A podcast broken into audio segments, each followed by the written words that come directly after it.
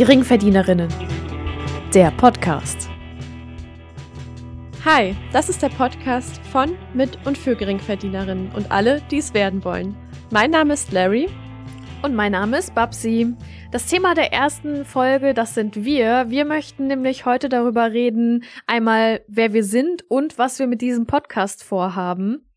Genau, wir machen den Podcast nämlich eigentlich für uns, zumindest für die kleinen süßen Köpfe, die ihr da auf dem Cover seht. Denn es soll so ein bisschen darum gehen, wie man als Erstakademikerin oder generell als Geringverdienerin im Studium, in der Ausbildung oder sonst was Fuß fassen kann. Und ja, wir wollen euch so ein paar kleine Tipps an die Hand geben.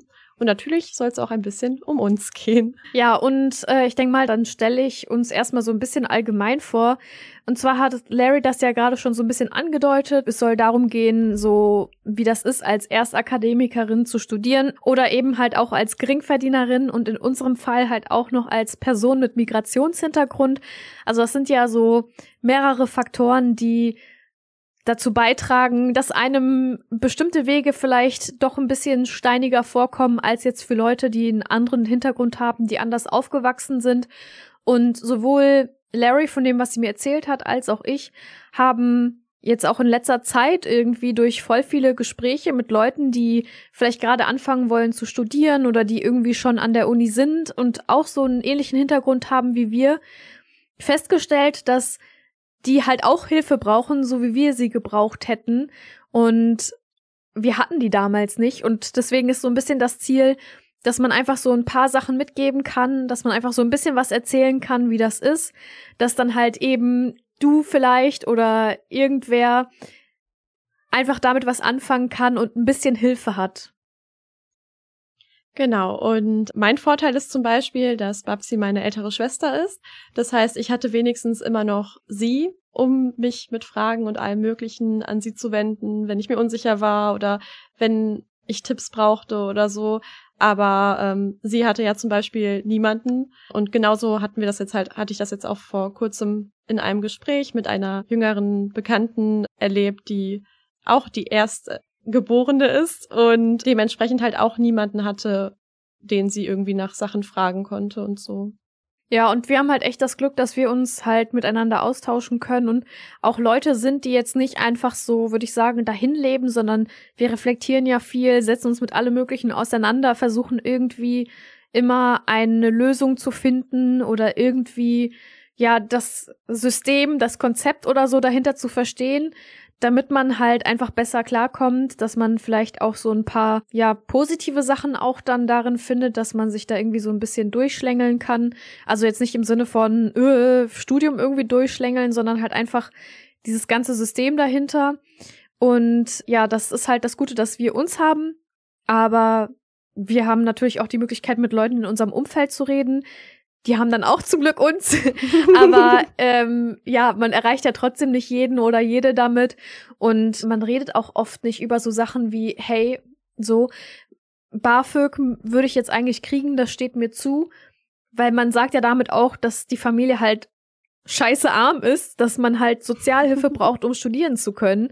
Und da habe ich zumindest den Eindruck, ist, also das ist für viele irgendwie da noch eine Hürde, darüber zu reden, weil man sich auch darüber, dafür, dafür schämt so ein bisschen. Also natürlich nicht jeder, aber das hatte ich am Anfang auch ganz krass, dass ich mich irgendwie so ein bisschen, ja, so ein bisschen wie ein Sozialhilfeempfänger gefühlt habe, der ich ja auch bin, weil so BAföG ist halt Sozialhilfe, aber es ist ja per se nichts Schlechtes. Und ja, man kann ja zumindest schon mal so ein bisschen was erzählen und vielleicht motiviert das die ein oder andere Person beim Studierendenberg irgendwie sich Hilfe zu suchen, mit anderen Studentinnen zu reden oder einfach irgendwie offener zu werden, um darüber zu sprechen. Ja, also den Aspekt mit dem, mit dem Schämen oder nicht darüber reden, den habe ich auf jeden Fall auch so erlebt. Also gerade, es kommt wahrscheinlich auch nochmal auf den Studiengang an und was man auch für ein Glück hat, für Leute kennenzulernen am Anfang. Ich hatte jetzt eher in meinem Studiengang, ich studiere übrigens Rechtswissenschaften, ähm, habe ich eher Leute kennengelernt, die halt keine Sozialleistungen empfangen. Ja, da hat man sich schon irgendwie ein bisschen mit alleine gefühlt. Und genau, und das ist halt, man hat halt auch nicht wirklich darüber geredet. Also das sind dann meistens erst Sachen, die erfährt man erst über eine andere Person, wenn man ja schon, keine Ahnung, ein bisschen mehr Kontakt miteinander hatte und so. Ja, und es ist halt auch einfach irgendwie belastend, wenn man sich quasi um diese ganzen Anträge und keine Ahnung was kümmern muss und einfach gar keinen Plan hat und auch nicht weiß, wie man fragen kann oder sonst was so. Und es ist ja schon schöner, wenn man sich im Studium auf das Studium und die ganze Erfahrung konzentrieren kann und nicht irgendwie dann noch im Kopf tausend Unsicherheiten hat. Ja, auf jeden Fall. Vor allen Dingen muss ich auch direkt daran denken, dass wir ja auch dann mit der Zeit dann, wo wir uns mit dem ganzen Kram auseinandergesetzt haben, so erfahren haben oder herausgefunden haben, dass uns zum Beispiel BAföG schon in der Schule zugestanden hätte. Das heißt, wir hätten Stimmt. neben dem Abitur nicht noch arbeiten gehen müssen, um, keine Ahnung, irgendwie ein bisschen Geld für Freizeit zu haben. Wir hätten halt noch zusätzlich BAföG beantragen können. Und Schüler-BAföG muss man, glaube ich, sogar nicht zurückzahlen. Also das haben wir halt überhaupt nicht gewusst und dann erst irgendwie drei Jahre im Studium festgestellt, hey cool, das hätte uns auch zugestanden, chillig, dass wir das wussten. Oder zum Beispiel gibt's ja auch äh, die Initiative oder die den Verein, ich weiß nicht genau, was das ist, Arbeiterkind, das ist ja auch so, um eben Menschen aus Nicht-Akademiker-Familien zu fördern. Davon habe ich auch erst irgendwie fünf Jahre im Studium ähm, mitbekommen und die, die beschäftigen sich halt natürlich hauptsächlich mit Schülerinnen und möchten eben da schon ansetzen und denen helfen beim Abitur und die dann halt an die Uni zu bringen. Und das sind halt so Sachen, die wusste ich nicht, die hätte, hätten mir geholfen und dir dann natürlich auch, weil was ich nicht weiß, kann ich dir auch nicht weitergeben. Mhm. Und das wäre halt irgendwie schön, wenn man da irgendwie einfacher an Informationen kommen könnte. Ja, jetzt wo du das mit Arbeiterkind e.V. meintest, ist mir eingefallen, ich war sogar mal bei so einer Infomesse, wo so Studiengänge vorgestellt wurden. Da war sogar ein Stand von denen aber ich weiß nicht, ob das jetzt am Migrationshintergrund liegt oder einfach daran, dass ich nicht geschaltet habe. Aber ich wusste zum Beispiel nicht, dass ich auch Erstakademikerin bin. Also ich dachte, du bist Erstakademikerin, weil du das erste Kind bist, so, und dass das dann für mich nicht zählt. Und als sie dann so darüber gesprochen haben, habe ich das quasi in meinem Kopf schon abgehakt und dachte mir, ah, damit hat mich ja nichts zu tun, so dass es ja, das geht mich ja nichts mehr an, so gesehen, weil ich das nicht erfülle, die Voraussetzung. Und ja, ich glaube, hätte ich das gewusst, dann hätte ich auch noch mal mich ein bisschen mehr informiert und das nicht einfach direkt am Anfang abgehakt. Mhm. Ja. Ja, aber ich meine, ist vielleicht auch noch mal eine gute Info. Bisher kommen wir gut klar. Bisher haben wir es alles geschafft. ja, gut ist relativ. aber ja, jetzt wo du es sagst, ist mir auch eingefallen, das haben wir ja quasi erst, keine Ahnung, von einem halben oder einem Jahr erfahren, dass du auch erst Akademikerin bist, ja. weil da war ich ja bei dieser Infoveranstaltung für mein Erasmus-Semester und da ging es um die Top-Ups, die man beantragen kann und dass das für Erstakademikerinnen ist. Und dann hatte da irgendjemand was gefragt und gesagt, ja, meine Schwester oder mein Bruder studiert schon, bla bla bla. Und dann hat dann halt die Frau erklärt, so ja, aber du bist auch Erstakademiker oder Erstakademikerin, ich weiß jetzt nicht mehr, wer genau gefragt hat. Und da habe ich mir auch gedacht, so, hä, okay, also ist Larry auch Erstakademikerin? Also mhm. scheinbar geht's nur um Generationen und nicht um wer zuerst studiert hat, so. Aber mhm. vielleicht ist diese Info ja auch falsch. Keine Ahnung, müssten wir eigentlich nochmal nachschauen. Es klingt eigentlich schon ziemlich richtig. Ich hatte auch eben kurz auf der Internetseite von denen geguckt und da hatten die auch was mit der ersten Generation geschrieben. Könnte jetzt sein, dass die das erst vor kurzem reingeschrieben haben, wer weiß. Aber irgendwie auch gut zu wissen, dass ich nicht die Einzige bin, die ein bisschen durch ein, oder wir beide nicht die einzigen waren, die nicht ganz verstanden haben, was das bedeutet. Aber dann hätte ich das ja vielleicht auch für mein Auslandssemester haben können. Wer weiß. Also ich habe ja vorher an derselben Uni studiert wie du und da war das mit dem Erasmus-Kram anders geregelt. Da gab es noch keine ah. Top-Ups.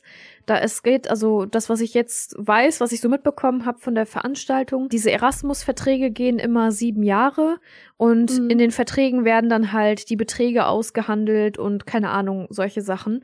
Und ich weiß halt nicht, ob jetzt jede Uni, ich denke mal, das kommt auch drauf an, wann man eingestiegen ist und wann man da mitgemacht hat, aber ich weiß nicht, ob das vielleicht damals in Deutschland ja überall gleichzeitig angefangen hat. Also mit der Historie kenne ich mich da nicht aus. Aber jedenfalls hängt es davon ab, wann dieser Siebenjahresvertrag zu Ende geht. Und der ging halt bei mir an der Uni jetzt dieses oder letztes Jahr zu Ende, beziehungsweise ich ja doch letztes Jahr, weil zum aktuellen Wintersemester 22, 23 kam dann jetzt eben der neue Vertrag und da ist das jetzt neu mit den Top-Ups und das gibt's für Erstakademikerinnen, für Green Traveling, für keine Ahnung, ich glaube drei verschiedene gibt es da. Aber darüber können wir ja noch mal in der Folge über Auslandssemester sprechen. Aber das ist auf jeden Fall, also damals, das muss ja der gleiche Zyklus gewesen sein, in dem wir waren in diesen sieben Jahren. Da gab's das auf jeden Fall an der Uni, wo ich dann auch war, nicht. Okay, okay, dann bin ich froh, dass ich das nicht verpasst habe. ja, zum Glück. Sonst kann man sich noch mehr ärgern. Möchtest du denn mal darüber reden, was du studierst und wie weit du da jetzt gerade bist? Ja, genau, stimmt. Das wäre vielleicht auch gar nicht mal so schlecht, darüber zu reden, dass wir so ein bisschen erzählen können, wo wir überhaupt die Expertise herhaben und wie viel Erfahrung wir schon haben mit dem ganzen Kram, über den wir jetzt sprechen wollen. Also ich bin jetzt im Mastersemester, also letzten, vorletzten Mastersemester. Ich habe jetzt noch eine Woche Unterricht und dann bin ich, was den Unterrichtspart angeht, durch. Dann mache ich ein Auslandssemester und schreibe meine Masterarbeit. Und dann bin ich auch komplett durch mit meinem Master. Ich habe im Bachelor Germanistik und Anglistik studiert, also Geisteswissenschaften. Und jetzt im Master mache ich Kommunikationswissenschaft und Medien. Ist ja auch geisteswissenschaftlich, gesellschaftswissenschaftlich, kommt immer ganz drauf an, welchen Fokus die Uni gerade hat, was zum Beispiel Kommunikationswissenschaft angeht. Also, aber es ist, glaube ich, ja, kann es, ich glaube, es kann je nach Uni in beidem verortet sein. Ja, deswegen, also ich bin schon ein paar Jahre an der Uni beziehungsweise an zwei Unis hier in Deutschland und habe so versucht, alles so gut es geht zu verstehen und äh, also sowohl inhaltlich natürlich von meinem Studium als auch jetzt vom Studium allgemein und mit BAföG und ich habe ich weiß nicht wie viele Anträge ich in meinem Leben schon ausgefüllt habe. Ich hoffe, dass ich jetzt den Antrag, den ich jetzt abgeschickt habe vor kurzem, dass das mein letzter Antrag war und ich nie wieder einen BAföG-Antrag ausfüllen muss. Mm, aber es kommt natürlich ganz darauf an, ob das alles klappt mit meinem Plan, dass ich am 30.09. meine Masterarbeit abgebe und fertig bin. Wenn ich irgendwas falsch gemacht habe, nicht bestehe oder irgendeinen Kurs übersehen habe, den ich noch machen muss, dann bin ich noch ein Semester länger Studentin. Aber das ist zumindest der Plan, dass ich, sobald es geht, fertig bin. Wäre auch eigentlich ganz schön auch für dich. Du hast ja schon mal gesagt, dass dir Studieren an sich Spaß macht, aber dass du so langsam auch echt, ja, einfach bereit bist, weiterzumachen und was ja. Neues anzugehen. Ja, auf jeden Fall. Also ich, ich mag das einfach, so neue Sachen zu lernen und alles, aber Studium ist ja nicht so wie, keine Ahnung, vor 50 Jahren, wo man einfach, äh, also ich habe vor 50 Jahren nicht studiert, aber das ist immer so mein, mein Bild vom Studieren. Ja, du weißt doch gar nicht, wie alt ich bin, das habe ich noch nicht verraten. ähm, ja, das ist immer so mein Bild davon, so was ich irgendwie so mitbekomme, dass man ja irgendwie mehr oder weniger machen konnte, was man wollte. Und es gab ja auch keine Regelstudienzeit und dann gab es da Leute, die haben 20 Semester studiert. Also ich habe auch ein paar Leute kennengelernt schon, die so lange damals studiert haben und und ja, also es ist ja jetzt irgendwie so ein bisschen nicht nur auf den Inhalt ausgerichtet, sondern viel eben auch, dass man halt das organisatorisch hinkriegt und das, also darauf habe ich echt keinen Bock mehr. Aber so das Studieren an sich und halt auch die Freiheiten, die man hat, dass man sich aussuchen kann, wann man Kurse hat, wann man, wann man ein, zwei Tage frei braucht, um arbeiten zu gehen. Das finde ich eigentlich schon ganz cool und dass man sich halt einfach wenn man möchte, natürlich die ganze Zeit mit Sachen beschäftigen kann, die einen interessieren, vorausgesetzt man hat halt ein Studium gefunden, was einen erfüllt, sage ich mal. Das finde ich halt schon ganz geil, aber also jetzt auch vor allen Dingen die letzten drei Jahre mit Corona und jetzt Energiekrise und allen anderen Krisen, die irgendwie mhm. immer im mhm. Winter kommen. D nee, nein, danke. es reicht einfach. Ja, wirklich. Also ich möchte einfach fertig sein. Easy. Easy, ja. easy. Easy peasy. ja, du hast eben schon so ein bisschen angedeutet oder kurz erwähnt, dass du Rechtswissenschaft studierst.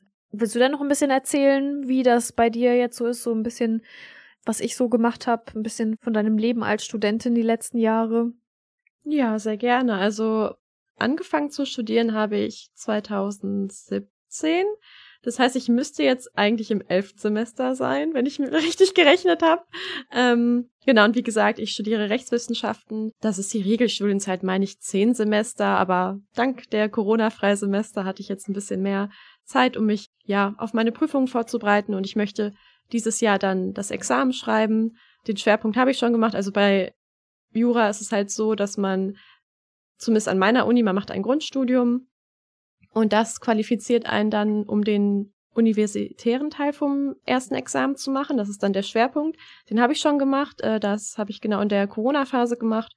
Und jetzt fehlt mir nur noch der staatliche Teil. Das sind dann sechs Klausuren in zwei Wochen und eine mündliche Prüfung. Und wenn ich das dann dieses Jahr fertig habe, dann bin ich Diplomjuristin. Ja, das ist, glaube ich, dann die richtige Bezeichnung. Ja, und dann schaut man halt, ob man noch das zweite Examen machen möchte oder vielleicht einen Doktor oder vielleicht auch direkt arbeiten will mein Fokus ist gerade echt einfach Examen schreiben, Examen bestehen und überleben. Äh, genau, überleben und den Rest schaue ich dann. ja, aber ich habe auch schon einige BAföG-Anträge dementsprechend ausgefüllt und abgegeben und bewilligt bekommen. Ich habe auch ein Auslandssemester gemacht, da muss man dann ja auch nochmal einen Antrag machen, also kommt noch ein extra Antrag dazu und das ist auch nochmal ein bisschen anders. Und dann Aber noch der Folgeantrag, also noch ein extra Antrag. Genau. Man könnte die jetzt alle durchziehen. Ich glaube, ich habe auch so ein paar dumme Sachen gemacht, weil ich zum Beispiel dann den Folgeantrag nicht für ein Jahr gestellt habe, sondern nur bis zu dem nächsten Datum, wo ich die sonst immer stelle, weil ich das nicht wollte, dass mein Zyklus kaputt geht und ich nicht immer am, im gleichen Monat den Antrag stelle. Aber das dann vielleicht auch einfach nur ein Ding, was mich ein bisschen auch ausmacht, dass ich immer meine klaren Strukturen brauche. Ja, das ist also, das ist schon krass, dass das eigentlich auch schon elf Semester sind bei dir, weil, keine Ahnung, für mich bist du halt immer noch die kleine, so, die kleine nervige Schwester. und jetzt bist du halt auch schon so alt und keine Ahnung, das ist einfach crazy, wie schnell die Zeit vorbeigeht, aber gehört halt dazu. ja, wir haben ja drei Jahre Unterschied, also ich bin 24 und du dementsprechend 27, würde ich jetzt mal mm, sagen. Richtig gerechnet.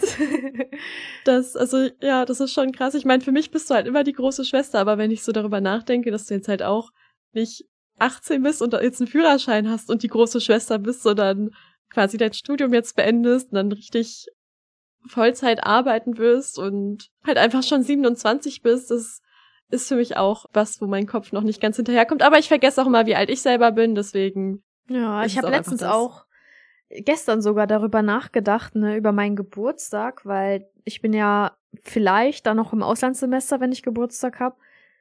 Und dann habe ich so gedacht, ah ja, dann werde ich 27, bla bla. Und dann ist mir aufgefallen, nee, fuck, ich werde 28. äh, ja, das äh, ist wohl ein bisschen an mir vorbeigegangen. Aber allgemein die letzten zwei, drei Jahre sowieso. Egal. In welchem Monat hast du dein Geburtstag, wenn du da noch im Auslandssemester bist? Verrate ich dir nicht. Das musst du selber herausfinden. Dann kriegst du auch kein Geschenk. Tja, muss ich wohl mit leben. Kaufe ich mir selber eins.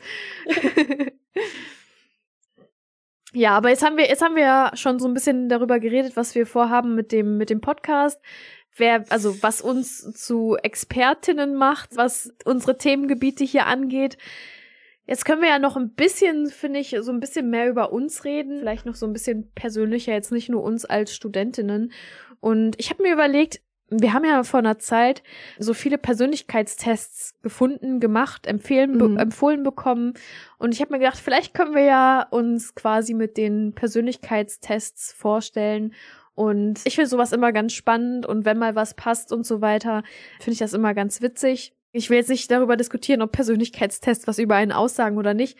Ich finde es einfach immer nur unterhaltsam, darüber zu sprechen. Das allererste, was natürlich ähm, einiges über die Persönlichkeit aussagt, ist das Sternzeichen. also wir müssen jetzt erstmal darüber reden, welche, welche Sternzeichen wir haben und ja, was das, was das über uns aussagt. Also welche Sternzeichen bist du? Ich bin Stier, also ich bin im Mai geboren und das ist ein Erdsternzeichen.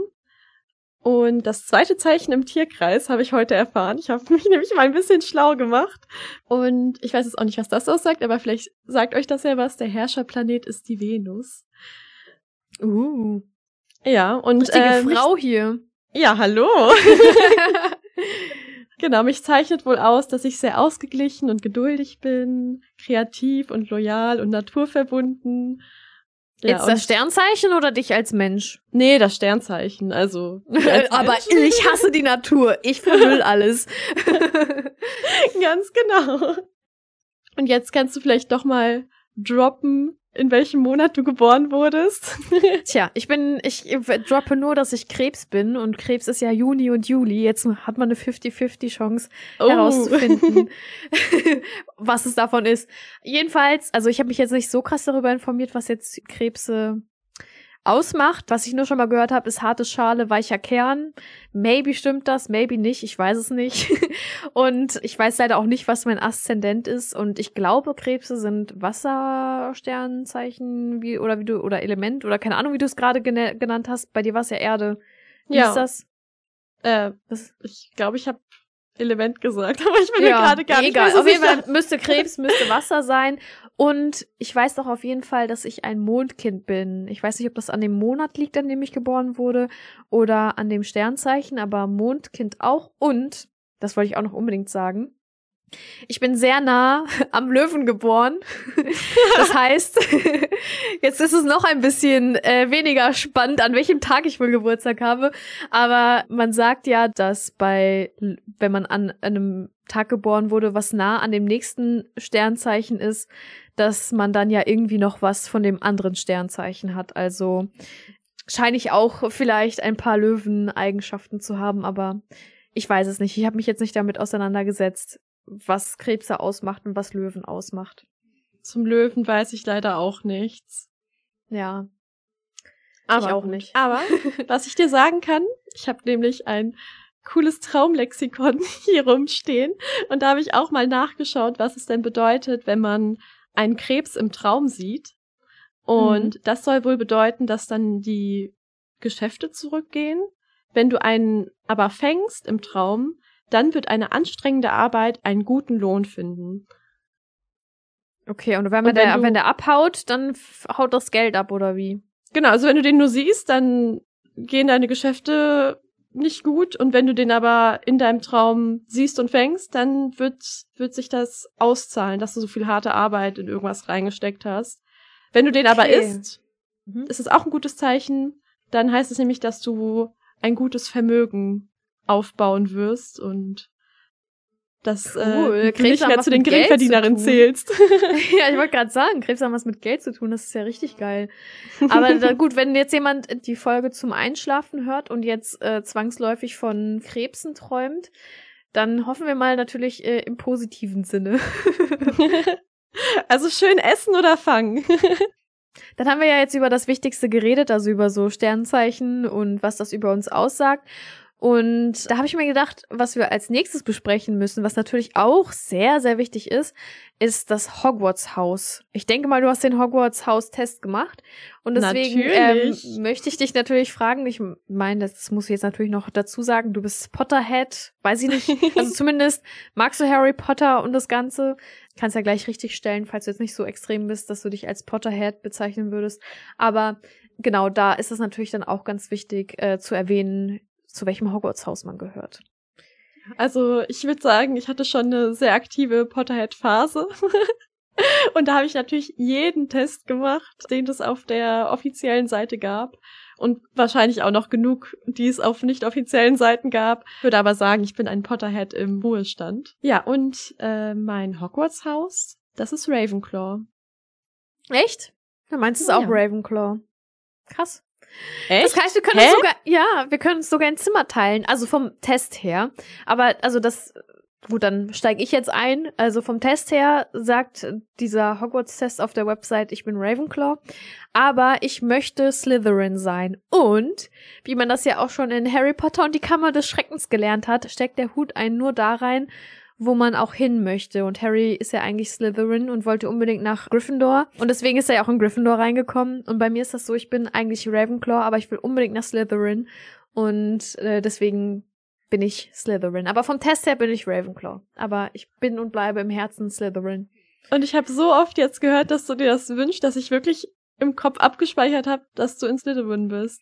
Ja, habe ich gerade gemerkt, weil du so, echt? Du bist auch Ravenclaw? ja, also wir könnten uns ein Zimmer teilen, aber ich möchte lieber äh, in den Keller, in, in, da, in ein Zimmer als, ich weiß nicht, wo, wo ist äh, Gryffindor im Dach oder in einer normalen Etage, aber die Slytherin sind doch im Keller, oder? Ja, die sind unten, genau. Ja. Ich mag Keller. aber frech, dass du dir kein Zimmer mit mir teilen willst. Dass dir das einfach wichtiger ist. Ja, ja, das ist, ist halt leider so. Du lässt immer überall das Licht an. Damit kann ich nicht leben. Gemein. Das ist übrigens nicht wahr. Aber ja, das war meine Begründung, warum ich dich mit Babsi zusammenziehen wollte. Ja, das hat mir richtig, das hat mich richtig traumatisiert, das werfe ich dir immer noch vor. Ich lasse auch überall das Licht an, das stimmt schon, aber das kann man sich ja abtrainieren oder das kann man auch einfach akzeptieren, wenn man mit mir zusammenleben möchte, hallo? An sich würde es mich auch nicht stören, aber wie gesagt, ich bin Stier, ich bin eigenwillig und an manchen Tagen regt es mich dann sehr auf, wenn dann einfach das Licht angelassen wird. Ja, aber weißt du, wenn ich, wenn ich in, in den Raum sowieso gleich nochmal reingehe, warum soll ich dann den scheiß Schalter betätigen, so? Was ist denn dein Zeitraum von gleich? Ja, das Ding ist, gleich heißt eigentlich, oh, ich muss jetzt nochmal kurz dahin, aber dann gehe ich in den einen Raum und da ist irgendetwas, was mich ablenkt für zwei Stunden und dann ist es dann erst zwei Stunden, aber die Intention ist es wirklich gleich, in ein, zwei Minuten wieder in den Raum zu gehen. Aber ich lasse mich halt so leicht von irgendwelchen Aufgaben ablenken. Das ist auch okay. Ich würde ja. das jetzt auch nicht mehr als Grund äh, vorschieben. Also ich bereue ja, es schon manchmal sehr, dass wir nicht zusammen wohnen. Ne, vor allen Dingen jetzt mit Otto, mit meiner Katze. Stell dir vor, wir würden da beide rumwuseln, das wäre richtig süß. Das also süß wegen schön. mir. Natürlich. Nicht wegen Otto. Nee. ja, egal so ist es halt. Und genau, in Hogwarts würden wir dann auch nicht zusammen wohnen. Das, das ist einfach nicht, nicht mal in einer Parallelwelt vorgesehen. Gut, dann haben wir noch, ähm, also ich würde jetzt sagen, so Sternzeichen ist jetzt kein richtiger Persönlichkeitstest, beziehungsweise das kann man ja nicht testen, man ist es einfach. Und Hogwarts ist jetzt auch kein Persönlichkeitstest. Wir haben auf jeden Fall auch noch in Anführungsstrichen richtige Persönlichkeitstests gemacht. Und zwar unter anderem den 16 Personalities Test, den Dark Factor Test und den Big Five Test. Das sind die, an die ich mich erinnern kann. Hast, das waren die drei, oder? Hast du da noch ja. mehr irgendwie? Ja, genau. Da wir ja eben schon, ich rede einfach mal weiter, ich hoffe, das ist in Ordnung, da wir ja nämlich eben schon über Hogwarts geredet haben und dass ich Slytherin bin im Herzen, steige ich jetzt mal direkt beim Dark Factor Test ein. Das ist halt ein Test, da kann man testen, wie böse man ist, beziehungsweise wie viel dunkle Eigenschaften man hat. Ich finde, ob es jetzt böse oder gut ist, es liegt sowieso, äh, also ist sowieso relativ und liegt im Auge des Betrachters so. Ich finde es gut. und was man damit macht. genau, und was man damit macht. Also ich finde es gut, einen höheren Dark-Faktor zu haben, aber ich kenne auch Leute, die finden es gut, einen niedrigen Dark-Faktor zu haben je nachdem, ähm, welchen Wert man den Eigenschaften zumisst. Und ja, mein Dark-Faktor war auf jeden Fall 68 Prozent. Ich habe mir jetzt nicht diese oh. Kommazahl aufgeschrieben, das, das weiß ich nicht mehr, wie viel das war, aber es waren auf jeden Fall 68 Prozent. Und meine am stärksten ausgeprägten dunklen Faktoren waren Egoismus, Machiavellismus und Ansprüchlichkeit. Und da sehe ich mich eigentlich in allen wieder. Und die, die am wenigsten ausgeprägt waren, also die fast irgendwie bei Null waren, waren Gier, Selbstbezogenheit und Psychopathie. Als ich den Test nämlich zuerst gemacht habe, da dachte ich mir auch so, boah, als ich dann gesehen habe, boah, 68 Prozent und hier ist ein Spike und da ist noch ein Spike. Und ich dann das mit Psychopathie gesehen habe, dachte ich mir so, ja gut, aber wenigstens bist du keine Psychopathin. ähm, At least. At least. Aber genau, weshalb ich mir das auch nochmal aufgeschrieben habe, ist, weil ich ja gesagt habe, dass einer der am stärksten ausgeprägten Sachen Egoismus war, dass dann aber dafür Selbstbezogenheit am wenigsten mit am wenigsten ausgeprägt war. Und mhm. ja, ich, also wie gesagt, ich find's voll gut, dass ich so einen hohen Dark-Faktor hab. Und ich weiß auf jeden Fall, dass du einen niedrigen Dark-Faktor hattest, oder? Ja, der war vergleichsweise auch echt niedrig. Also meiner liegt bei 15 Prozent. und dieser Kommawert, aber ich weiß nicht, was der aussagt, sind 1,69. Aber wie gesagt, keine Ahnung, was das bedeutet. Ich kann dir aber sagen, dass am stärksten ausgeprägt in meinen 15 Prozent auch Egoismus und äh, moralische Enthemmung und Gier sind. Oha. Ja, Oha. aber dafür ist halt Selbstbezogenheit und Gehässigkeit auf Null, Sadismus quasi minus null, Psychopathie auch und das andere, was du mit M gesagt hast, was ich nicht aussprechen kann, Machiavellismus. das habe ich zum Beispiel auch nicht, ja. Was, wie ist dann bei dir Narzissmus ausgeprägt? Wenig. Okay, also, also nicht so wenig, wenig wie Gehässigkeit und Selbstbezogenheit, aber auch sehr, sehr wenig. Also so, dass ich das gar nicht richtig erkennen kann in diesem Netz von dem mhm. Ergebnis. Ja, ja, weil, weil sowohl Narzissmus als auch Machiavellismus, das, da geht es so ein bisschen um Manipulation. Und mm. Narzissmus ist ja, würde ich mal sagen, eine sehr, also es ist, also, also falls irgendjemand Leute mit narzisstischen Persönlichkeitsstörungen kennt, die wissen auf jeden Fall, das ist auf jeden Fall nicht lustig. Und ähm, ja, Narzissmus an sich hat ja auch, also wenn man jetzt nicht von der Persönlichkeitsstörung redet, sondern von narzisstischen Prägungen, dann das hat das ja auch nicht so den besten Ruf. Und Machiavellismus ist quasi ähnlich, nur da war irgendwie das, das, also die Motivation hinter der Manipulation war irgendwie eine andere und auf jeden Fall auch eine, mit der ich mich mm. besser identifizieren konnte als mit Narzissmus. Weil das ist ja auch, glaube ich, alles auf einen selber bezogen und beim Machiavellismus war das irgendwie ein bisschen anders, aber es ist jetzt auch schon wieder ein, zwei Jahre her, dass ich da gelesen habe, was genau das ist. Mm. Und da dachte ich mir auch so, also gut, dass ich keine Narzisstin bin. also Machiavellistin, okay. So manipulieren und so muss man ja auch, um im Leben weiterzukommen, meiner Meinung nach. und äh, ja, deswegen ist das für mich fein. Aber ich meine, also ich würde jetzt nicht mich überall mit Hallo, ich bin Babsi und mein Dark Faktor ist bla bla bla und ich bin voll die Machiavellistin und ich bin super ansprüchlich und egoistisch. Also so würde ich mich ja nicht vorstellen. Also das, da habe ich mal vor zwei Jahren drüber nachgedacht, als wir den Test gemacht haben und jetzt nochmal, um uns vorzustellen. Und es ist einfach funny, so und mehr bemesse ich dem jetzt aber auch nicht. Eben. Also das finde ich auch. Das ist mal lustig, das zu machen. Man kennt es ja auch noch, als man klein war, hat man immer in den Bravo-Zeitschriften jede mögliche, also jeden Test gemacht, der da drin war. Und war immer Echt? richtig invest invested. Du nicht? Nee, ich fand, ich habe die immer übersprungen. Ich wollte in der Bravo immer nur die Nackten sehen. Deswegen habe ich, also die Tests haben mich überhaupt nicht interessiert. ich habe das, ich habe die Sache nur für die Tests gemacht. Also das war alles, was ich wollte. Hast du dann die Nackten immer übersprungen? Ja, schon, das hat mich eher nicht interessiert. Echt? Ja. Krass. Ich, also das, das war, also das war der einzige Grund, warum ich mir die Bravo überhaupt geholt habe. Hm, dann haben die ja jetzt äh, ihren besten Kunden verloren, seit die das nicht mehr machen. ja, ja, ist echt so. Genau dann erst habe ich auch aufgehört, die Bravo zu kaufen. Ah, nicht ja. schon, als ich aus dem, aus dem Pre-Teen, Teenie-Alter raus war. das dachte ich mir schon. Ich habe doch den ganzen Stapel bei dir in der Wohnung gesehen. Ja, ja, sorry. Guilty. Aber ich habe damals, ich habe ja dann mir wirklich alles angeschaut auf den Seiten, wo die Nackten drauf waren und dann auch das Kleingedruckte und da stand zum Beispiel, da war so eine Werbung von wegen, ja, hier, wenn du dich auch nackt ablichten lässt, dann kriegst du, ich glaube, das waren entweder 300 oder 450 Euro. Und das finde ich irgendwie, also ich finde das schon krass, dass das so wenig Geld ist dafür, dass dich ganz pubertierendes Deutschland nackt sehen könnte in der Theorie. Also ich, mhm. ich finde es wenig. Also ich finde es auch wenig, dass man für so Playboy-Aufnahmen nur 10.000 Euro kriegt. Also ich weiß nicht, unter 50.000 Euro würde ich nichts davon machen. Deswegen bin ich auch Geringverdienerin, weil ich nehme ja scheinbar solche Jobs nicht an. Boah, aber das hätte ich jetzt echt nicht gedacht, dass das so wenig Geld ist. Also klar, das ist immer noch an sich viel Geld so, aber wie du schon gesagt hast, so dafür ja, kostet danach auch so. Ja. Ja, also was ist mit naja. danach, dass man, dass man theoretisch dann einen Leute dann erkennen könnte später? Ja, du gehst halt danach wieder in die Schule und du weißt dann, die ganze Klasse hat dich am Abend davor in der Bravo gesehen. Aber ich glaube, also gut, äh, zu der Zeit hatte man ja noch 13 Jahre Schule. Da war man auch ein bisschen älter, aber ich meine, du musstest ja mindestens 18 sein, um diese Bilder zu machen. Also bei einem 15-Jährigen geht das jetzt natürlich nicht. Ähm, ja. Ja, aber wenn du jetzt 13 Jahre Schule hast und dann halt mit sieben eingeschult wurdest oder so, dann warst du ja teilweise bis 70, genau, bis 20 oder so in der Schule. nee, bis 70 finde ich schon ganz gut. naja.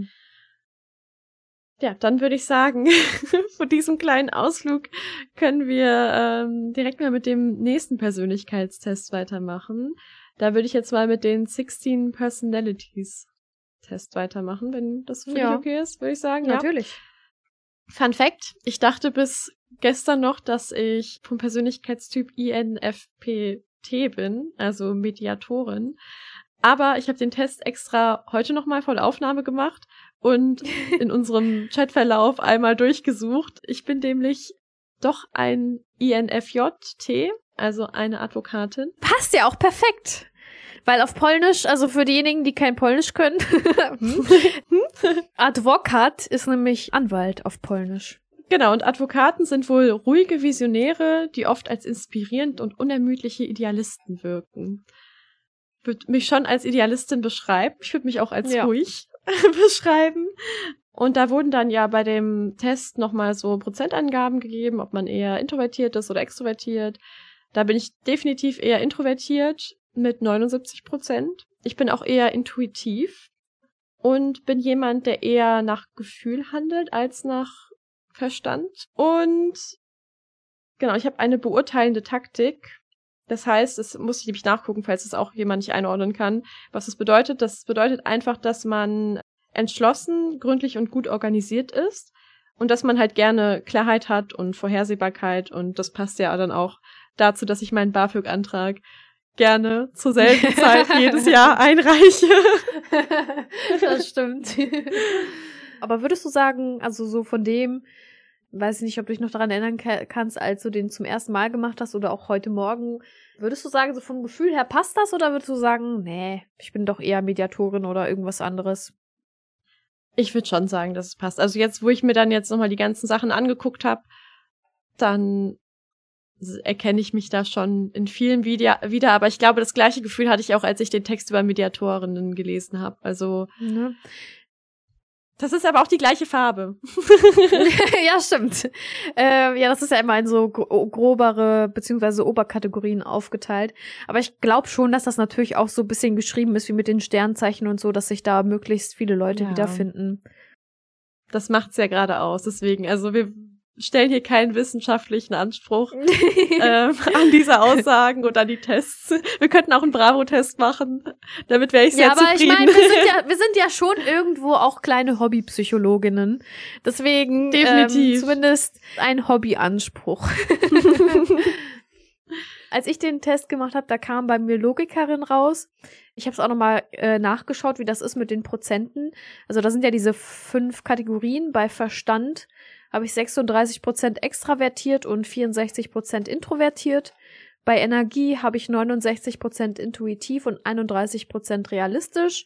Mhm. Natur habe ich 65% Logik fokussiert und 35% Prinzipien fokussiert. Bei Taktiken habe ich 40% planend und 60% suchend. Und bei Identität 72% durchsetzungsfähig und 28% stürmisch. Und du hast ja eben quasi den ersten Satz von der, von der Persönlichkeitsdefinition vorgelesen. Das mache ich jetzt auch einfach mal. Ja. Der Persönlichkeitstyp der Logikerin ist ziemlich selten und macht nur drei Prozent der Bevölkerung aus. Das ist definitiv uh. gut für die Logikerinnen, denn nichts wäre für sie schlimmer, als gewöhnlich zu sein. Special Snowflake einfach. Eben. Also da würde ich mich jetzt nicht einordnen, aber zum Beispiel beim nächsten Satz ist, Logikerinnen sind stolz auf ihren Erfindungsreichtum und ihre Kreativität, ihre einzigartige Perspektive und ihren scharfen Intellekt. Ab da kann ich mich schon damit identifizieren. Also ich würde schon sagen, dass ich sehr erfinderisch und ideenreich bin und kreativ. Zumindest wird mir immer gesagt, dass ich interessante einzigartige Perspektiven auf irgendetwas hätte. Und mein Intellekt ist sowieso scharf, also, ne? Ja, also ich finde schon, dass das alles sehr gut passt. Ja, eben. Und Special Snowflake. Ich meine, jeder ist ja irgendwo für sich immer eine Special Snowflake, aber ich würde das jetzt nicht als mein Personality Trait beschreiben. Aber ich weiß ja nicht. ich meine dann, also für diejenigen, die den Test nicht kennen, man macht den dann ja, also man beantwortet viele Fragen, so wie bei allen anderen Tests auch. Und dann kriegt man zumindest bei dem jetzt so ein richtig langes Ergebnis. Da ist dann irgendwie der mhm. Persönlichkeitstyp in Freundschaften, in Liebe, in Familie, in ich glaube auch sowas wie, ja, so eigener Erfolgstrieb, irgendwie so in ja. die Richtung. Das fand ich eigentlich ganz cool, dass der so ausführlich ist und da so viel dann noch dazu geschrieben wird. Den Test kann man machen auf 16personalities.com. Den Dark Factor Test, den kann man auf darkfactor.org machen. Und ja gut, über den nächsten reden wir gleich. Wo kann man den Hogwarts, äh, wo kann man den Hogwarts Test machen? Wie heißt die ähm, Seite? Das war immer bei der offiziellen Seite. Ich habe jetzt den Namen vergessen, aber ich würde sagen, die ganzen Links machen wir auch noch mal in die Show Notes rein. Ja, ja, das machen wir. Und gut, Sternzeichen kann man ja nicht testen. Da müsst ihr nur gucken, wann ihr Geburtstag habt. Übrigens, was ist dein chinesisches Sternzeichen? Weißt du das? Ich meine, es war Tiger, weil ich mochte früher Tiger super gerne und ich habe mir gemerkt, dass das quasi das Zeichen ist, warum ich Tiger so gerne mochte. Ja. Aber so zu 100 Prozent kann ich dir das jetzt gerade gar nicht sagen. Ja, Deins? Müsste man auch nochmal nachgucken. Ich bin auf jeden Fall Schwein. Ich fand das früher immer doof, weil ich glaube, ja, mit, mit mir waren ja auch 96er Jahrgänge und die waren irgendein anderes Tier, irgendein süßes Tier auf jeden Fall. Also damals habe ich das so gedacht, öh, und ich bin nur ein Schwein. Aber jetzt, jetzt finde ich es eigentlich ganz süß, ein Schwein zu sein. Und ich bin ja auch ein Schweinchen. das ist aber auch sehr süß. Ja, dann habe ich noch den allerletzten Test, den wir gemacht haben, der Big Five Test. Hast du da noch deine Ergebnisse parat? Ja, die habe ich sogar auch noch gefunden. Was Aber fang du dir? gerne an, weil ich bei dem einen Wort vergessen habe, was das bedeutet. okay. Also ich habe den Test auf Englisch gemacht, deswegen weiß ich nicht genau, wie das ist wenn man den Test auf Deutsch macht, weil ich weiß, ich bin damals noch auf, eine Deut auf einer deutschen Seite gelandet, aber das sah irgendwie alles so weird aus und dann wollte ich lieber den Test machen, den alle anderen mm. auch gemacht mhm. haben. Und da war auf jeden Fall bei Emotional, also das sind halt fünf, ich weiß nicht, Charaktereigenschaften oder wie nennt man das? Auf jeden Fall, ne, diese Big Five, die halt irgendwie laut diesem Test irgendwie viel über einen aussagen, zumindest was dann die Beantwortung der Fragen angeht. Und dann kriegst du halt für jede der fünf Eigenschaften einen Wert.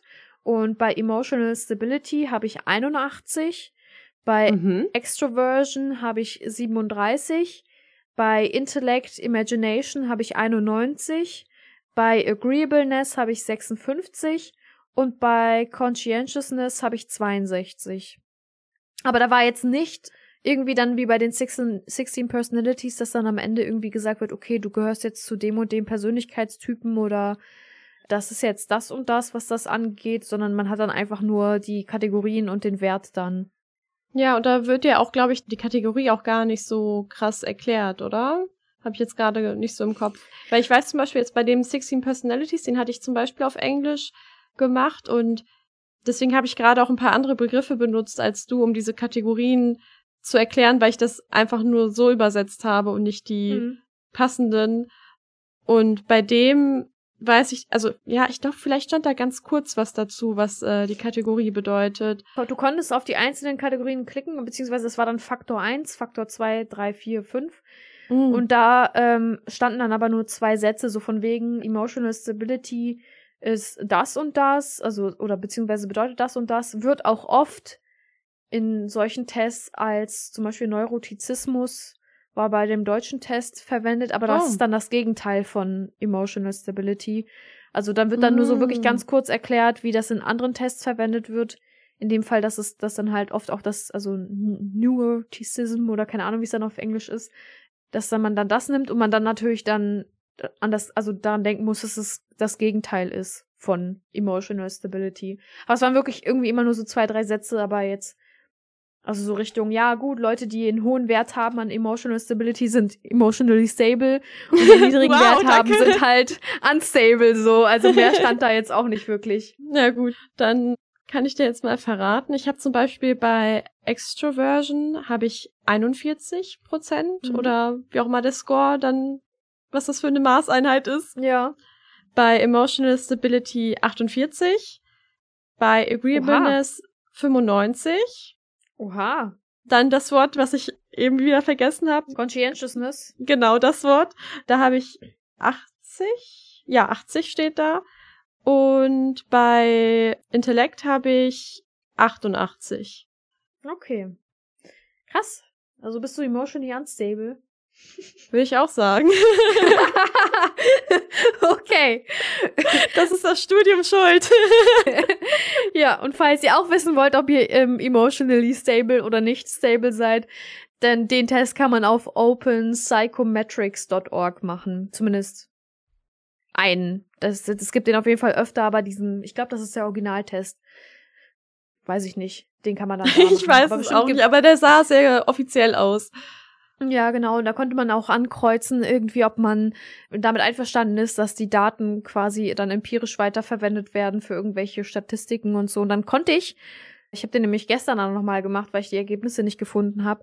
Da konnte ich nämlich dann noch quasi einen zweiten Test machen. Da musste man so ein paar Fragen beantworten zum, zu dem Bild, was man über Amerika hat, mehr oder weniger. Also irgendwie so Sachen wie, wie viele Leute, man musste mal ein Prozent antworten, wie viel Prozent in, der amerikanischen Bürgerinnen haben einen Führerschein, sind verheiratet, mhm. haben mindestens ein Kind, haben eine Waffe oder so. Und dann am Ende nochmal eingeben, so ist man amerikanischer Staatsbürger oder nicht und so. Also das, es klang sehr nach Research, aber wer weiß. Hast du den gemacht? Ja, ja, den habe ich dann noch gemacht, sonst wüsste ich ja nicht, was man da, was man da jetzt sagt. Also ich dachte mir so, hey, für die Forschung immer. Dafür bin ich auch da. Aber du hast für dich jetzt kein Ergebnis daraus bekommen, sondern das wurde dann nee, einfach nee. nur hinterlegt. Genau, das ist, glaube ich, da geht es denen darum, was so vielleicht Amerikanerinnen und Nicht-Amerikanerinnen für ein realistisches Bild von Amerika haben oder sowas. Mm, okay. Ich konnte dann auch nur mir überlegen, ja gut, ne, ich glaube, es haben schon viele in Amerika eine Waffe. Dann habe ich, keine Ahnung, zum Beispiel 65 Prozent geschrieben und dann bei Ehe, keine Ahnung, ich glaube, da sind noch relativ viele verheiratet, so das ist ja noch mal ein bisschen mhm. traditioneller, würde ich sagen. Da habe ich dann auch irgendeinen hohen Wert genommen oder sowas. Und dann gab es da auch irgendwie sowas wie, wie viele haben einen mindestens College-Abschluss und irgendwie solche Sachen. Okay. Klingt aber auch sehr interessant. Ja, vor allen Dingen finde ich ich fände es interessant, die Ergebnisse zu sehen, weil mich interessieren würde, wer, wer das, also wer näher an den realen Wert kommt, die Amerikanerinnen oder die, die von außen, sage ich mal, das beantworten. Also wer hat da ein realistischeres Bild? Das würde mich interessieren. Hm, das würde mich auch voll interessieren. Ich wüsste aber jetzt auch gar nicht, ob ich so sowas über Deutschland beantworten könnte. Also klar, ein paar Sachen weiß man und hat man so ein Gefühl, aber meistens sind dann die Sachen, die man schätzt, ja doch eher die eigene Wahrnehmung ja, sowieso. Wir, wir nehmen das Leben ja immer nur aus unserer Perspektive wahr. Deswegen glaube ich, ist das sowieso immer sehr individuell, aber ich denke mal, man kann dann damit trotzdem gucken, wie, wie sehr die Individualität von der Mehrheitsgesellschaft abweicht oder so. Keine Ahnung. Deswegen, so, ne, ich meine, welchen Eindruck man hat, hängt ja auch immer von der, keine Ahnung, sozialen Schicht, von der ökonomischen Schicht oder so ab. Also ich würde sagen, reiche, also jetzt nur so ein Beispielstatement, reiche Leute allgemein empfinden so Themen wie, keine Ahnung, Sexismus, Rassismus und so nicht so prägnant oder präsent wie mhm. jetzt Leute aus unteren finanziellen Schichten so, weil die halt auch einfach mehr darunter leiden, wenn du ja. halt keinen Job kriegst, weil du schwarz bist oder so wenn man reich ist oder so, dann stehen einem ja sowieso alle Türen offen. Das ist jetzt aber dann natürlich nur jetzt ein Beispiel. Das ist jetzt nicht belegt. Und so kann ich mir das aber auch vorstellen, dass dann, keine Ahnung, je nachdem, von wo man guckt, jetzt auf diese, diesen Fragebogen gerade eben, dass man dann, dass dann vielleicht auch sich das irgendwie so ein bisschen zusammenfassen lässt. So die mhm. Ausländer, sage ich jetzt mal, die jetzt den Test machen, der jetzt über die amerikanische Gesellschaft ging, würden, werden das vielleicht etwas ähnlich sehen und die konservativen Amerikanerinnen wieder anders als die linken, keine Ahnung, irgendwie so. ja, das denke ich aber auch. Das klingt sehr schlüssig. Naja, egal. Wir haben uns ja jetzt auf jeden Fall, finde ich, sehr gut vorgestellt. Also, wir haben uns ja jetzt quasi nackig gemacht. und Auf jeden Fall. Also, ich fühle mich gerade auch, als hätten wir so einen Seelenstriptease hingelegt. ne? Also, wo sind jetzt unsere 450 Euro von Bravo? Ja, und äh, da kann man auf jeden Fall, ja, finde ich, entweder seine Schlüsse draus ziehen und sagen, boah, mit diesen unsympathischen will ich überhaupt nichts zu tun haben oder oh, die eine ist gut, die andere ist böse, damit kann ich auch leben. und ja, uns vielleicht auch so ein bisschen kennenlernen, zumindest auch, wie wir darüber sprechen und so weiter, das hilft ja auch schon. Und ich würde sagen, eine Sache, die müssen wir auf jeden Fall noch sagen. Und ich finde, das kann man sich auch schon vielleicht ein bisschen denken, jetzt nachdem man uns zugehört hat oder vielleicht auch am Titel oder sowas, aber also ich möchte jetzt natürlich nicht für dich sprechen, aber ich spreche jetzt erstmal für dich, du kannst mich gerne korrigieren. Alles wir sind gut. auch noch zu diesen ganzen Sachen, die jetzt erfahren hat, sind wir auch noch Feministinnen. Ja. Jetzt ist so der Bummer, jetzt denkt sich alle schalten Person, ab. Die, ja, die eine Person, die zuhört, Scheiße. Bis jetzt war das ja noch ganz, ganz unterhaltsam, aber nein. aber jetzt reicht's. Die, die wir nicht bei den Horoskopen verloren haben, die haben wir jetzt verloren. Genau. Gut, dass wir die Horoskope auch direkt am Anfang gemacht haben, dass direkt dann alle abschalten. Aber egal. Marketing können wir. Auf jeden Fall. Aber was ich ja noch dazu sagen kann, ist, dass sich übrigens, das habe ich mal gelesen, ich weiß jetzt leider auch nicht, was die Quelle war, dass sich nur 20 Prozent der Deutschen, glaube ich, als Feministinnen bezeichnen würden. Echt? Es war, glaube ich, aber, ich weiß nicht, ob das jetzt nur eine, so eine Spaßumfrage oder eine richtige Umfrage war. Aber ja, also. Okay, aber das kann ja auch daran liegen, das ist ja ganz oft bei den ganzen Labeln und so, dass man selber so ein bestimmtes Bild davon hat, ab wann man sich so nennen darf. Das ist ja auch zum Beispiel beim Thema äh, vegan, vegetarisch oder keine Ahnung was so. Und dass viele dann auch einfach da so eine Hürde haben, wirklich zu sagen, hey, ich bin vegan, ich bin Feminist oder keine Ahnung was so, weil dann ja doch, keine Ahnung, weil, man dann ja manchmal vielleicht auch so von anderen dann auf so einen, an, ja, an so einem Maß gemessen wird, wo man selber halt sich nicht sicher ist, ob man sich daran messen lassen möchte. Das könnte vielleicht auch nochmal ein Grund sein, warum die Zahl da so überraschend niedrig ja. ist. Zumindest in meinen Augen überraschend niedrig. Ja, auf jeden Fall. Und vor allen Dingen, was man ja auch immer noch sagen muss, ist, dass ja Feministin ja auch eher als Beleidigung verwendet wird. Also mhm. die Leute quasi von außerhalb, die jetzt nicht sich irgendwie so in der Bubble befinden, für die sind ja Feministinnen auch was richtig Schlimmes, weil man kennt ja auch häufig eher Negativbeispiele, weil die natürlich dann auch am lautesten sind. Ja. Und dann heißt es ja, Feministinnen hassen Männer und Feministinnen wollen, dass Frauen mehr bezahlt werden oder bevorzugt werden oder weiß ich nicht. Es gibt ja ganz viele ungebildete Meinungen, was das angeht. Mhm. Und deswegen, also wenn das halt auch gesamtgesellschaftlich eher so ein ja, Negativbild hat, dann muss man ja auch schon mit sich selber im Reinen sein oder es einem scheißegal sein oder so, wenn man dann halt negativ aufgenommen werden könnte, wenn man, wenn man sich direkt vorstellt und sagt, hi, ich bin Feministin, so. Also da weiß man, man weiß ja schon, dass man bestimmte Leute abschreckt, aber das sind ja auch ja. die Leute, die ich abschrecken will. Deswegen bin ich da auf jeden Fall immer sehr offen mit, weil das sind dann auf jeden Fall die Leute, die sich null mit dem Thema beschäftigen, dass die halt, ich meine, du musst ja nicht Feministin sein, um die gleichen Werte zu vertreten. Mhm. Ähm, aber wenn du halt direkt schon sagst, oha, die ist Feministin so, boah, die ist richtig scheiße oder so, dann hast du dich ja auch nicht mit dem Thema auseinandergesetzt. Und dann bist du wahrscheinlich auch ein Mensch, der eher weniger in die Richtung eingestellt ist. Und mit solchen Leuten muss ich halt auch nicht unbedingt was zu tun haben, mit Rechtskonservativen zum Beispiel oder so. Deswegen sage ich es direkt. Und dann können die Leute sich schon verpissen alleine. ja, ich, also ich muss auch sagen, mir war das eine Zeit lang dann auch irgendwie sehr nicht unangenehm, aber ich habe wenig über die Themen gesprochen und hätte jetzt auch nicht von mir aus gesagt, so ja, ich bin das und das, aber umso mehr ich mich in dem Thema wohlfühle und umso, also das wird mir halt auch immer wichtiger und dadurch ist dann auch irgendwie so diese Hemmschwelle und halt diese Angst vor Ablehnung oder blöden Kommentaren oder so, die ist halt komplett verschwunden, weil ich mir jetzt mittlerweile auch einfach denke, ja, dann ist das so, weil ich muss auch nicht von jedem gemocht werden, ich muss nicht irgendwie in jedes Idealbild reinpassen oder sonst was. Ich bin halt so und ich finde das gut, dass ich so bin und dass ich so denke und der Rest ist mir wirklich egal. ja, eben so.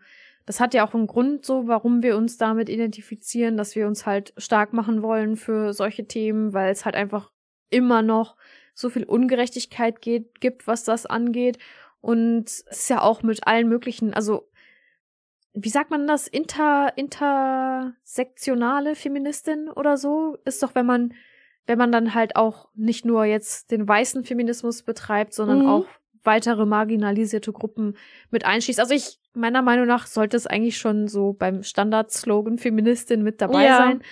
Aber es gibt ja dann auch noch die FARTs, also die Feminist Appropriating Radical äh, Transphobes war das ja, glaube ich, mhm. ähm, die ja auch als TERFs lange bezeichnet wurden, also als Trans Exclusionary Radical Feminist oder so, keine Ahnung. Mhm. Ich die ganzen Wörter kann ich mir nie so richtig merken, aber quasi Frauen, zum Beispiel J.K. Rowling, wenn wir schon bei Harry Potter waren, oder ich glaube, Alice Schwarzer wird, glaube ich, auch so genannt. Ja. Ne?